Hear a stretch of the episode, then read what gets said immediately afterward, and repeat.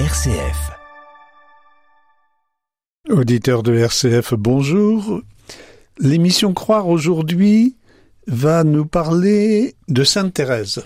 Sainte Thérèse de Lisieux, Sainte Thérèse de l'Enfant Jésus. Et certains d'entre vous vont me répondre, mais je connais. Est-ce que c'est bien si sûr que nous connaissons Thérèse de Lisieux? Vous savez sans doute, parce que c'est bien connu, que Thérèse Martin est née à Alençon, qu'elle était dans une famille très aimante, marquée par le décès très jeune de la maman. Encore tout enfant, elle a fait des pieds et des mains pour être admise au Carmel, là précisément où plusieurs de ses sœurs l'avaient déjà précédée. Elle a réussi à être admise à quinze ans, et très vite elle a été malade et elle est morte à 24 ans.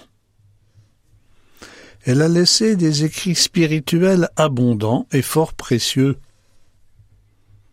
Et ce sont ces écrits spirituels fort précieux que nous ignorons souvent. Après sa canonisation en 1923, donc il y a un siècle, ses parents ont été aussi déclarés saints en couple. Et puis même, une de ses sœurs pourrait être béatifiée. Voilà une famille marquée par la sanctification, la canonisation. Tout cela est bien connu, mais ressemble davantage à une fiche d'identité qu'à un itinéraire spirituel. Et pourtant, c'est cet itinéraire spirituel qu'il a fait connaître que nous voudrions partager aujourd'hui. Pour en parler, nous recevons une disciple une sœur, une disciple passionnée, Marie-Valérie Lagarigue. Bonjour Marie-Valérie. Bonjour. Je tiens à vous remercier de nous partager votre enracinement dans la spiritualité thérésienne, mais d'abord, présentez-vous un peu. Qui êtes-vous? Oui, bonjour. Euh, D'abord, je, veux absolument euh, faire remarquer que je ne suis pas une spécialiste du tout de Thérèse de Lisieux, mais je l'aime beaucoup. Et oui, l'amour peut faire beaucoup de choses. Il est vrai. Merci de m'avoir euh, invité. Donc, je suis sœur Marie-Valérie, je suis religieuse de l'Assomption. Donc, l'Assomption, vous êtes localisée dans le diocèse d'Orléans Dans le quartier de l'Argonne, c'est ça. Avant, nous étions à Saint-Marc où nous gardons toujours notre établissement scolaire. Voilà. Et euh, bon, moi-même, je, je, travaille sur Paris puisque je travaille à la CEF euh, dans le service Jeunes et Vocations, où j'ai la charge des vocations particulièrement de vocation religieuse. Non, non, non, non, je suis, je suis la responsable nationale des vocations à la CEF. D'accord. Voilà, ah, toutes oui. les vocations qui sont de toute façon complémentaires, donc euh, oui, oui. il faut les faire euh, travailler ensemble. Donc c'est un, oui, une mission qui est quand même d'avenir euh, constant. Oui, pour le bien de notre Église, nous avons besoin de toutes les vocations. Voilà. Donc, si j'ai fait appel à vous aujourd'hui, c'est parce que vous êtes, euh, oui, une amoureuse de Thérèse. Je ne sais pas comment dire parce que quand vous dites que vous n'êtes pas spécialiste, je ne sais pas, il y a sans doute des spécialistes, mais c'est pas ce qui nous intéressait. De, depuis quand êtes-vous attaché à, la spiritualité de Sainte Thérèse Racontez-nous un peu. C'est un peu comme vous étiez, vous étiez toute plongée dedans. Bon voilà. Bien, écoutez, au départ, je connaissais Thérèse de Lisieux, un peu comme tout le monde la connaît, sans doute avec des, images un petit peu faussées. Et puis, si vous vous rappelez, euh, en 1997, lors des JMJ de Paris, on parle de JMJ qui vont avoir lieu cet été à Lisbonne, mais en 97, elles étaient à Paris et le pape euh, Jean-Paul II, à l'époque, a donc déclaré que Thérèse était docteur de l'Église. Et j'ai souvenir d'une discussion assez houleuse euh, à l'époque, j'étais une jeune sœur, avec un prêtre qui ne pouvait pas comprendre qu'on déclare Thérèse de Lisieux euh, docteur. Je pense qu'il n'en avait pas une, une connaissance personnelle. Et donc, à partir de là, j'ai été, disons, attirée par, par ce, ce personnage qui, qui était mort à 24 ans et qui était déjà euh, docteur de l'Église et déclaré comme tel. Et, et puis, il faut reconnaître que ça appelle réflexion parce que le, ce prêtre qui vous disait son, son, ses réserves, euh, Bien d'autres diraient aussi les mêmes réserves. Donc, mais vous allez nous aider voilà. à les dépasser. Écoutez, le, le pape euh, François disait il y a quelques jours qu'il qu'il allait écrire une, une lettre euh, apostolique sur Thérèse de Lisieux parce qu'il l'aime beaucoup, beaucoup et combien combien il, il, euh, il reconnaît en, en, elle, en elle une maîtresse de spiritualité. Donc je crois que quand on, quand on se plonge dans Thérèse, et aujourd'hui on a la chance d'avoir les, les œuvres complètes de Thérèse, qui sont extrêmement bien documentées, quand, quand on part à l'aventure de la rencontre de Thérèse, on, on se rend compte combien c'est vraiment une femme maître en spiritualité et combien elle peut rejoindre chacun, chacun de nous. À la même époque, je suis partie en Afrique puisque je suis médecin et j'étais nommée dans un dispensaire euh, euh, en Côte d'Ivoire puis au Bénin.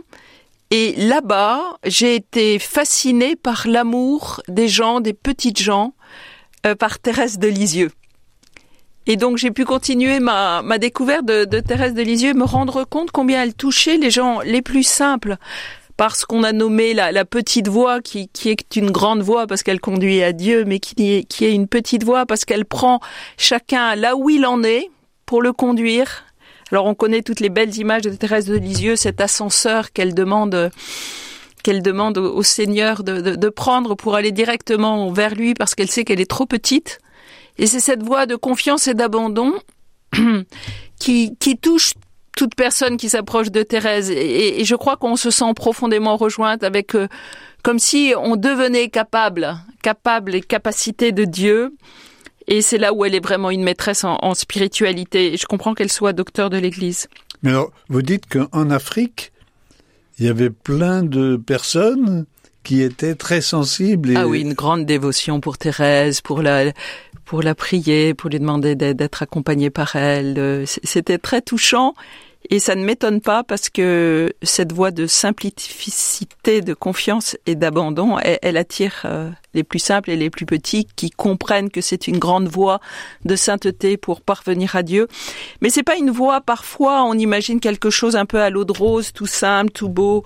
Quand on connaît la vie de, de, de Sainte Thérèse, et notamment tous ces derniers mois où elle était quand même... Euh, en agonie, où elle, euh, elle avait cette tuberculose qui la laissait respirer avec un quart de poumon, où elle avait euh, une gangrène des intestins, ce qui est extrêmement douloureux. Tous ces mois-là, on sent à travers ses paroles extrêmement simples, spontanées, combien l'amour est sa force et combien elle a une confiance absolue, un abandon en Dieu. Et, je crois que ça ne peut que marquer toute personne parce que la, vie est rude, la, la vie euh, nous donne euh, des choses difficiles à vivre et Thérèse nous, nous, nous apprend jour après jour à faire confiance, à s'abandonner et, à suivre le Christ. Elle, a quand même des textes extraordinaires. Je veux dire, moi j'invite tout le monde à, se plonger dans les écrits de, Thérèse. Euh, Moi-même, peut-être dans mon histoire, j'ai été très touchée par les poésies, par exemple. On connaît peu les poésies de, de Thérèse. Peut-être que tout à l'heure, on, on, pourrait lire un, un petit passage, mais elle a une espèce de spontanéité où elle parle de l'abandon, de l'amour, de la présence de Dieu, avec une simplicité euh, d'un enfant qui parle, mais on a tous cet enfant intérieur qui demande à vivre et, qui est une force de vie en, en nous. Alors, première chose que, que je repère en vous écoutant, c'est que pour le monsieur que je suis, qui a toujours tendance à voir les choses de l'extérieur, on peut analyser les contenus des messages de Thérèse, et il me semble comprendre que vous nous dites que si l'on se place avec elle, que si nous prenons sa place, si je puis dire, ou nous mettons à côté d'elle, ces messages ne sont plus du tout extérieurs, mais qu'ils sont des cris de l'expérience. C'est-à-dire que Thérèse nous invite à, l'intériorité, à entrer en nous, dans ce lieu de l'intimité, de la rencontre avec Dieu, ce sanctuaire sacré qui est en chacun de nous, sa vie, Thérèse, elle est extrêmement simple, dans un Carmel, euh, avec un quotidien très rythmé par les offices, euh, par la prière, par le travail. Donc quelque chose de très simple, où en fait on se sent très rejoint, parce que nos vies quotidiennes, elles sont quand même rythmées par notre travail, par un certain nombre de choses à faire. Et au cœur de ce quotidien, Thérèse nous dit, ben, l'espérance de Dieu, elle est là, et, et c'est le, le trésor de nos vies et elle nous donne une clé pour, pour rejoindre ce lieu, ce sanctuaire, dans un chemin de cette petite voie qui est extrêmement, extrêmement simple. Alors, par exemple, sa, sa sœur Marie, qui était donc euh, carmélite comme elle, lui demande euh, d'écrire un peu quelle est cette petite doctrine, cette petite voix, ce qu'on ce qu'on a appelé le, le manuscrit B. Et là, c'est extraordinaire de lire euh, l'explication de Thérèse, qui explique combien elle voudrait être comme les grands saints, elle voudrait être comme un aigle qui qui vole le plus haut possible du ciel, proche de Dieu, etc. Et elle sent combien elle n'est qu'un petit oiseau qui, qui n'a pas d'aile et qui regarde ses grands frères et ses grandes sœurs. Et là, elle rentre dans toute sa petite voix qui est d'abandon, de confiance, et elle sait qu'elle pourra, avec ce qu'elle est, avec ses limites, avec ses capacités, qu'elle pourra être comme les grands aigles, ce qui a montré la suite, puisque non seulement elle a été canonisée, mais elle est docteur de l'Église. Euh, le pape maintenant euh, parle de lettre apostolique. Enfin, on sent qu'elle a profondément touché l'Église. Et si je vous entends bien, il y a cette, vous employez le mot de confiance et d'espérance, ce qui veut dire que euh, sa vie a eu ses difficultés et que ça n'était pas toujours évident non plus. Elle n'a pas baigné dans la spiritualité facile. Non, parce qu'elle a été, sa vie a été traversée par beaucoup d'épreuves. Bien sûr, on connaît l'épreuve du décès de sa mère quand elle est enfant. On sait combien psychologiquement ça l'a atteinte. Euh, bon, avec toute l'histoire de, de, son adolescence, mais quand elle était au Carmel, euh, la maladie de son père l'a beaucoup éprouvée et la mort de, de, son père a été un événement fort. Euh, et, puis, puis, cette maladie, voilà. cette maladie, la tuberculose si fréquente à l'époque, qui a qui a provoqué la mort de, tant de jeunes. Et parmi les saints, on a beaucoup de jeunes saints morts de, tuberculose. Et ce qu'on appelle les, derniers entretiens, c'est-à-dire ce, carnet jaune où, où sa sœur, euh, sœur Agnès, euh, notait euh, un petit peu tout ce que pouvait dire Thérèse au fil des jours euh, est extrêmement précieux. Moi, j'ai vécu une expérience forte autour de ce dernier entretien, enfin ce qu'on appelle ce texte dernier entretien, puisque quand j'étais au, Bénin, donc j'étais médecin, je m'occupais d'un hôpital de brousse. Et euh, une de nos sœurs béninoises, religieuse de l'Assomption, a, eu un cancer. Elle était en France à l'époque, puisqu'elle faisait une thèse euh, qu'elle avait validée. Et en fait, le cancer a été rapide, très vite, et elle était au centre Jeanne Garnier, donc en soins palliatifs, et elle a demandé à, pouvoir mourir au Bénin, son pays d'origine. Comme j'étais médecin, donc on m'a demandé si j'acceptais de la recevoir. Je connaissais très bien Nicole et c'était un, honneur pour moi de, passer ces trois dernières semaines de sa vie euh, avec euh, elle ici, au Bénin. Et donc, en fait, quand j'allais la voir, on, on, lisait les derniers entretiens de Thérèse pendant ces, ces trois semaines et j'ai été profondément touchée personnellement, mais surtout de ce que provoquaient ces, ces paroles de Thérèse, qui savait qu'elle allait vers la mort, qui était dans la confiance, l'abandon, ce que ça pouvait provoquer chez, chez cette sœur avec qui j'étais, que j'accompagnais, et une espèce de puissance de vérité.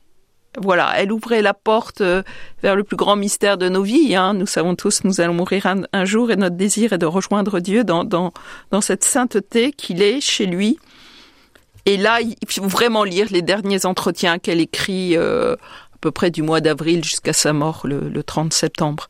Vous nous en diriez deux, trois lignes, non? Ou c'est trop oh, difficile? Par cœur, je connais plus les, les poésies que les derniers entretiens, mais, mais elle a une façon de, de, de parler du, du voleur en parlant de Dieu qui, qui va venir, par exemple. Je sais qu'à un moment, elle dit non, non, euh, ce n'est pas la, la, la mort qui viendra me chercher, non, non, c'est le bon Dieu. Donc pour elle, c'est toujours passer dans, dans cette présence de Dieu, ici, maintenant, et, et pour toujours dans l'éternité. Et on la sent rentrer de plus en plus euh, dans une grande confiance. Ça ne veut pas dire qu'elle était euh, dans une consolation spirituelle. On sait combien il y a eu des sécheresses spirituelles dans la vie de Thérèse de Lisieux, comme on l'a d'ailleurs découvert avec euh, Mère Teresa et d'autres saints. Mais son mot-clé, c'est l'abandon et la confiance. Et je, je vous parlez de votre sœur. Je ne peux pas ne pas citer Jacques Bucher, que certains auditeurs ou auditrices ont connu, qui est un prêtre de notre diocèse, un de mes amis, et que je voyais sur son lit à quelques jours de sa mort, écoutant mm. un texte de Sainte Thérèse et disant Elle a tout compris. Oui, Elle c'est a ça. tout compris. Et ce que vous nous aidez à découvrir, c'est mettons-nous dedans et dans notre existence et non pas comme juge de l'extérieur. Et c'est cette invitation que j'entends bien fort.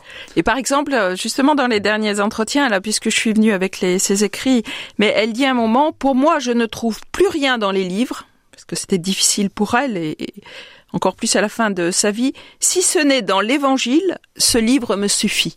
Donc on sent un processus de purification où ce qui reste, c'est l'essentiel, quoi. C'est l'évangile, c'est le témoignage du Christ, de ses paroles, sa vie euh, qui la touche et la transforme. Alors, l'air de rien, nous allons bientôt devoir arrêter notre entretien et donc vous nous, vous allez nous, nous partager, nous lire un des poèmes que vous aimez beaucoup. Euh, Est-ce qu'il y a euh, vous allez nous donner aussi peut-être la référence de, de l'ouvrage que vous citez, parce que ça peut être intéressant que certains auditeurs qui voudraient aller rechercher puissent consulter. Donc c'est la poésie numéro 5 qui s'appelle Mon chant d'aujourd'hui, que je vais pas lire en entier parce qu'il y a une quinzaine de strophes, euh, mais on la trouve facilement d'ailleurs dans, dans les sites du, du Carmel, on retrouve cette poésie numéro 5, que j'aime beaucoup parce qu'elle est vraiment dans, dans l'instant présent aujourd'hui. On parle beaucoup de la mindfulness, de l'attention ici et maintenant, mais Thérèse a ces mots tout simples, et à chaque strophe elle finit... Euh, je n'ai rien qu'aujourd'hui. Voilà, nous avons tous qu'aujourd'hui pour, euh, pour répondre à l'amour de Dieu. Alors je vous lis au moins les, les premières strophes. Ma vie n'est qu'un instant, une heure passagère. Ma vie n'est qu'un seul jour qui m'échappe et qui fuit. Tu le sais, ô mon Dieu, pour t'aimer sur la terre, je n'ai rien qu'aujourd'hui. Ô je t'aime, Jésus, vers toi mon âme aspire, pour un jour seulement reste mon doux appui. Viens régner dans mon cœur, donne-moi ton sourire, rien que pour aujourd'hui. Que m'importe, Seigneur, si l'avenir est sombre. Te prier pour demain, oh non, je ne le puis. Conserve mon cœur pur, couvre-moi de ton ombre, rien que pour aujourd'hui. Et elle continuera avec différentes strophes jusqu'à l'éternel aujourd'hui. Pour les gens de spiritualité chrétienne, donne-nous aujourd'hui notre pain d'aujourd'hui. Amen.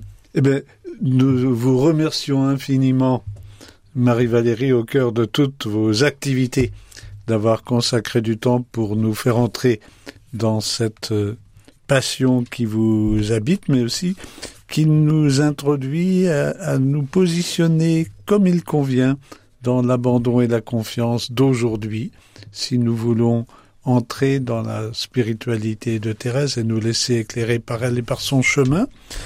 Merci à vous. Merci à Léo qui nous a enregistrés. Et puis, chers auditeurs, euh, bonne euh, écoute de cette émission, bonne méditation. Et puis, vous trouverez d'autres émissions encore qui vous intéresseront dans la suite du programme de RCF aujourd'hui.